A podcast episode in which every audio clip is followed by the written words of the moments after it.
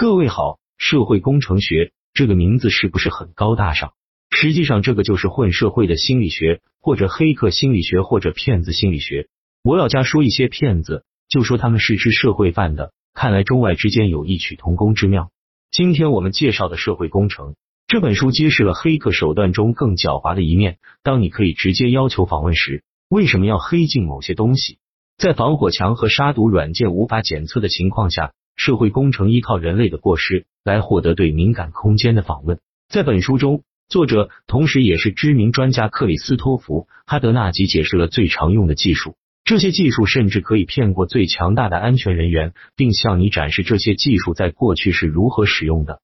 作为人类，我们做决定的方式影响着从我们的情绪到我们的安全的一切。自古以来。黑客们就想出了利用这种决策过程的方法，让你采取自觉长城的行动。看完这本书，你可以了解骗子使用的伎俩和方法，以及如何避开他们。你是否听收到过尼日利亚王子要求帮助取回遗产以换取金钱的电子邮件？或者你看过电影《刺杀》，并对两位主角如何骗过几乎所有人感到惊讶？你可能已经问过自己：人们是否真的能完成这类计划？人们真的会上当吗？显然答案是肯定的，但真正的问题是为什么？社会工程包含一个完整的知识和技能，能让我们容易受到骗子的攻击。大多数时候，我们甚至不知道它正在发生。社会工程不仅仅是一种固有的甜言蜜语和社交技巧，它是一门完整的科学，可以被居心不良的诈骗者利用，也可以让普通人从中学到防止诈骗的有用知识。开个玩笑，我想问一句，您是哪一种呢？在本书里。我们将仔细研究社会工程的基础，它是如何工作的，以及它所涉及的技术和策略。社会工程是一种在他人不知情的情况下获得对他人影响的方式。你是否曾经被说服购买一些东西，但后来发现你不需要或不想要你买的东西？如果是这样，你并不孤单。我们中的大多数人或多或少都受到过一些社会工程策略的影响。社会工程是一套心理技巧，利用人类的弱点来影响目标的行动。这些技巧可以表现为口头语言、身体语言和隐藏的建议。政府、销售人员和执法官员对这些策略深有体会，但事实上，我们都在使用社会工程，甚至对我们的朋友、家人和同事也是如此。例如，当一个孩子说“我爱你，妈妈”，我的生日可以有一只小狗吗？他们正在使用社会工程来影响他们的父母。当然。社会工程不仅仅是为了短期利益，它实际上可以被用来对人们造成巨大的伤害。例如，诈骗者和骗子利用社会工程来操纵他们的目标，并破坏安全系统。如果你想在一个公司的服务器上安装恶意软件，你可以持枪武装进入，并在机房里霸王硬上弓，但这会是很混乱的，也会付出巨大的代价。社会工程师会做一些事情，比如把自己伪装成一个 IT 电脑专家。准备一个令人信服的故事来通过安全系统。五，一旦进去，他们就可以自由的做他们想做的事，没有人会知道。据保安所知，IT 电脑人员只是在做他们的工作，但没有人愿意这样被骗。幸运的是，我们可以通过详实了解社会工程的运作方式来保护自己。像作者这样的安全审计师被雇来扮演恶意的社会工程师，通过执行授权渗透测试。或简称为 pen test 来测试客户的安全系统，这基本上是虚假的社会工程攻击。当然，客户不知道这将在何时、何地或如何发生。收集信息是攻击的第一个重要步骤。无论你是一个安全审计员，还是一个犯罪的社会工程师，在你计划攻击之前，你需要了解你的目标。你越了解你的目标，你就越知道如何影响他们，你的计划也就越有效。从创建你的目标人物的档案开始，一个好的开始是在互联网上，某些网站允许你跟踪一个人的电子邮件地址、电话号码，甚至他的 IP 地址，而社交媒体也可以是一个很好的资源。勤奋点，即使是一个小细节，也可以证明是有价值的。例如，作者的导师马蒂·阿哈罗尼曾经受雇为一家特定的公司做一个渗透攻击测试。阿哈罗尼发现。该公司的一位高级官员在一个集邮者论坛上使用他的公司电子邮件，于是阿哈罗尼创建了一个和邮票相关地址的网站，并嵌入一个程序，使之能够进入目标人物的电脑。然后他打电话给这位官员，问他是否有兴趣购买他已故祖父的邮票收藏，并提出向他发送一个网站链接。目标人物在完全不知情的情况下，欣然接受并落入陷阱。正如你所看到的，即使是最看似微不足道的信息，也会有很大的作用。通过对一个人日常生活的简单观察，你也可以了解到很多关于他的信息。跟随你的目标，完成他的日常工作是一个很好的做法。他经常去哪些地方？他吸烟吗？如果你的目标是一家公司，员工是否使用钥匙或磁卡进入大楼？大楼里有安全摄像头吗？最后，虽然这肯定不是什么光彩的事，但你还是可以通过查看目标人物的垃圾来收集重要信息。人们会扔掉 CD、信件、发票和其他各种含有重要信息的东西，所以我们要小心处理自己的新信件，不要瞎扔了。攻击者创建了专门的卧底借口和身份，以接近其目标。想象一下，你是一个即将要做卧底的侦探，你会使用你的真实姓名、地址和背景故事吗？当然不会。你会创造一个背景故事和化名，并利用你知道的一切来设计一个可靠的卧底计划。这一切都始于一个借口，也就是说，一个能让你的目标去做他们通常不会做的事情，却不会感觉到不舒服的情景。这就是为什么一开始就收集关于你的目标的信息是如此重要。你对他们的信息越多，借口就越有说服力。比方说，你的目标是一位定期向慈善机构捐款的首席执行官，这一知识在创造你的借口时可能是有用的。作为与首席执行官会面的一种可能方式，你可以假装是一名销售人员，提出将一定比例的购买行为捐赠给首席执行官喜欢的慈善机构。毕竟，首席执行官们不会随便见人，而提到这个慈善机构可以提高你的机会。在精心设计你的身份时，重要的是根据你的目标的兴趣来吸取灵感，以激发他们对你的信任。最简单的方法是找到一个你和你的目标共同的真正的兴趣。如果这是不可能的，你可以塑造你的身份，使之与你在共同兴趣方面的真实专业知识水平相匹配。例如，如果你想说服一个化学家透露一个专利的化学公式，但你自己并不是一个科学家，冒充一个化学家同行是有风险的。但你可以是一个仰慕他们工作的学生。口音和方言是另一种与人沟通的好方法。只要有敏锐的耳朵和一些好的教学录音带，这些都不是太难学。有些口音甚至可以让你立刻变得讨人喜欢。这取决于你的环境。在一个销售组织提供的培训课上，作者了解到百分之七十的美国人更喜欢听有英国口音的人说话。这也是一个很好的例子。但无论如何，请记住。你的借口和身份应该显得合乎逻辑和自然。与目标人物建立联系和友谊，使他们容易接受你的建议。人们都喜欢被人喜欢，这是社会工程师们很清楚的一个事实。他们还知道，喜欢你的人会做一些事情来回报你的喜欢。但你如何让完全陌生的人立即喜欢你？首先要让目标感到你们有良好的化学反应和关系。做到这一点的一个方法是通过与目标人物交谈。毕竟。每个人都喜欢谈论自己，要注意你的身体语言。通过配合他们的动作，你巧妙的表明你们两个人有化学反应。例如，如果他们交叉双臂，你也要这样做。你也可以通过将你的外表与他们的外表相匹配来建立融洽的关系。例如，如果你要与公司经理交谈，你要做到言行一致，穿上西装和领带，像他们一样说话。一旦你建立了良好的关系。你就可以用诱导的方式来影响目标，让他们按照你的要求去做，因为这对他们来说是有意义的或感觉是合乎逻辑的。要有效的使用诱导，重要的是要了解人们的一些情况。他们希望对陌生人有礼貌。当他们被称赞时，他们会说的更多。他们会对那些看起来关心他们的人做出友好的反应。社会工程师利用这种知识来说服任何人遵从他们的建议。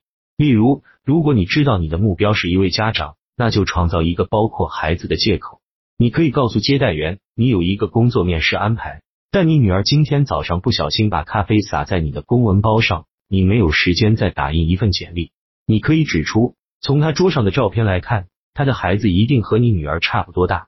也许他可以帮助你，为你再打印一份简历。社会工程师是阅读微表情的专家。想想你曾经说过的所有善意的谎言，你认为人们知道你在撒谎吗？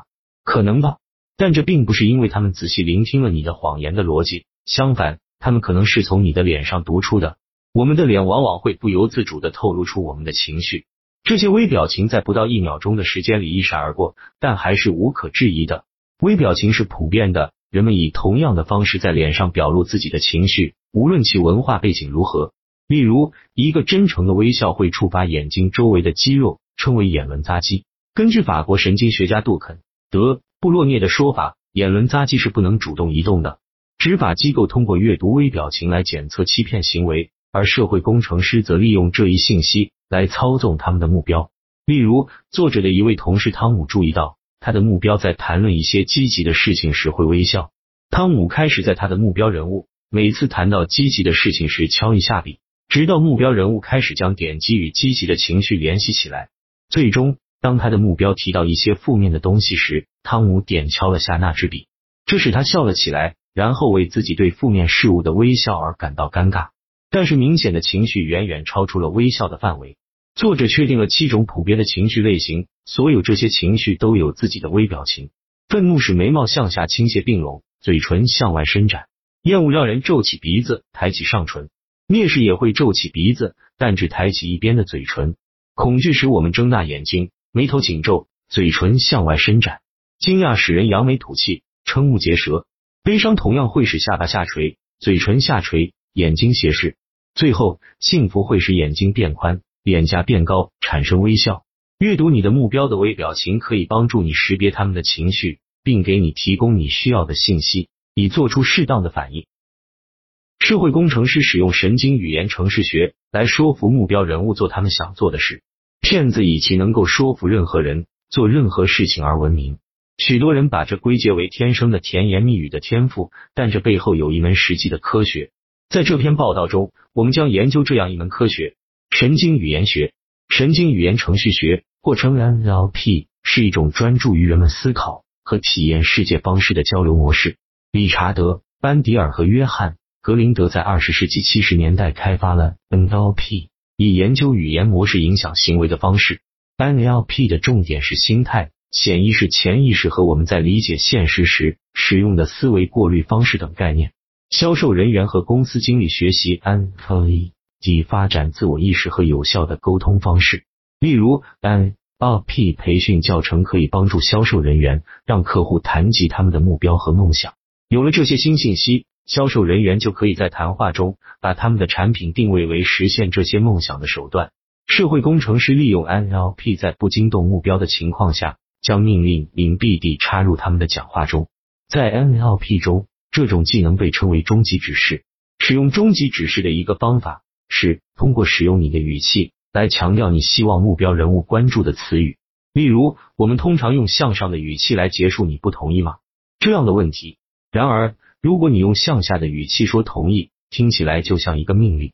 另一种方法是将命令性的短语隐藏在句子中，通过强调某些词语，命令听众的潜意识，使句子结构像柔性建议一样。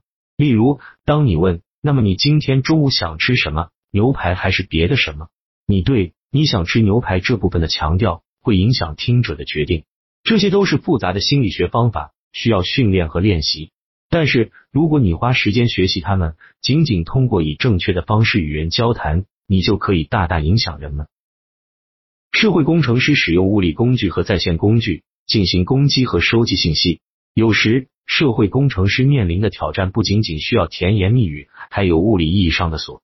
但是，任何锁，无论是物理的还是数字的，换句话说，密码保护是攻克不了的。如果你想打开一个物理锁，这里就不多说了。毕竟大街上开锁的专家已经很多了，密码则有点不同。对社会工程师来说，幸运的是，大多数人的密码都非常弱。有多弱？在二零零九年，一个被称为偷怒的黑客，用一个最近被放弃的网址复制了一个社交媒体网站。在登录这个假网站的七十三点四万人中，有三万人使用他们的名字作为密码，有一万七千六百零一名用户使用一二三四五六的密码。当然。如果你的目标的密码是他们的名字以外的东西，你就需要尝试别的东西。密码可以用免费软件破解，如通用用户密码分析器或 Cup。当作者进行安全培训练习时，他要求志愿者在电脑上输入一个他们认为安全的密码。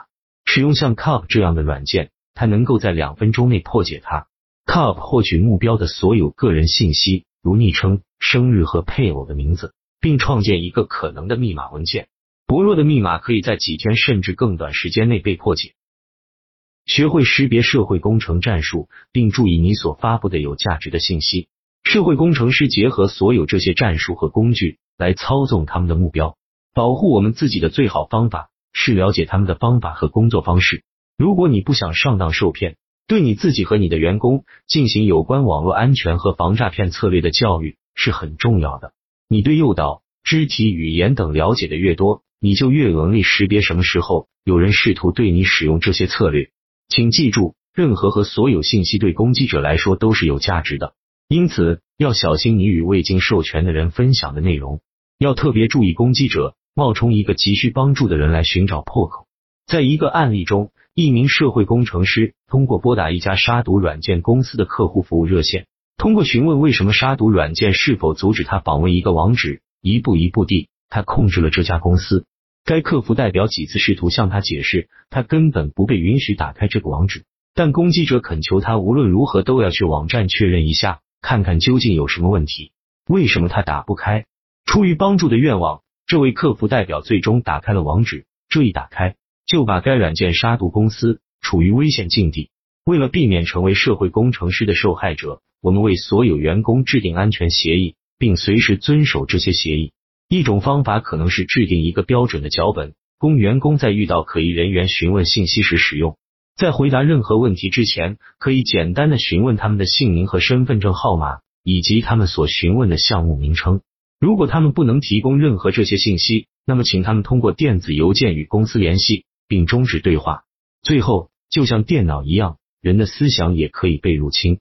犯罪分子利用心理战术、精心设计的掩护故事和谨慎的措辞。来操纵和诈骗他们的目标。对我们自己最好的保护是了解他们的方法和策略。小伙伴们，请记住，这些知识是用来防身，不是去害人。喜欢的话，请点赞、关注和转发，谢谢。